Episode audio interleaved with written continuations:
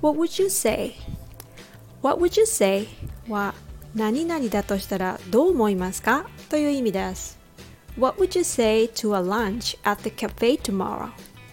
明日あのカフェでランチするのはどう I know you wanted to go camping, but what would you say to a weekend trip to a hot spring instead?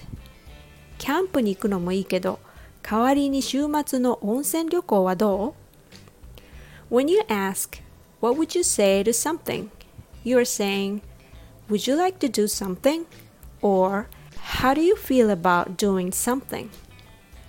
What would you say if I teach you how to pronounce it with a certain rhythm?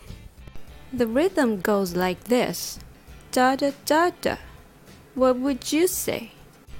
What would you say? Da da da da. What would you say?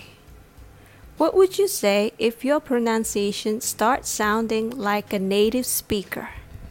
Thanks for listening.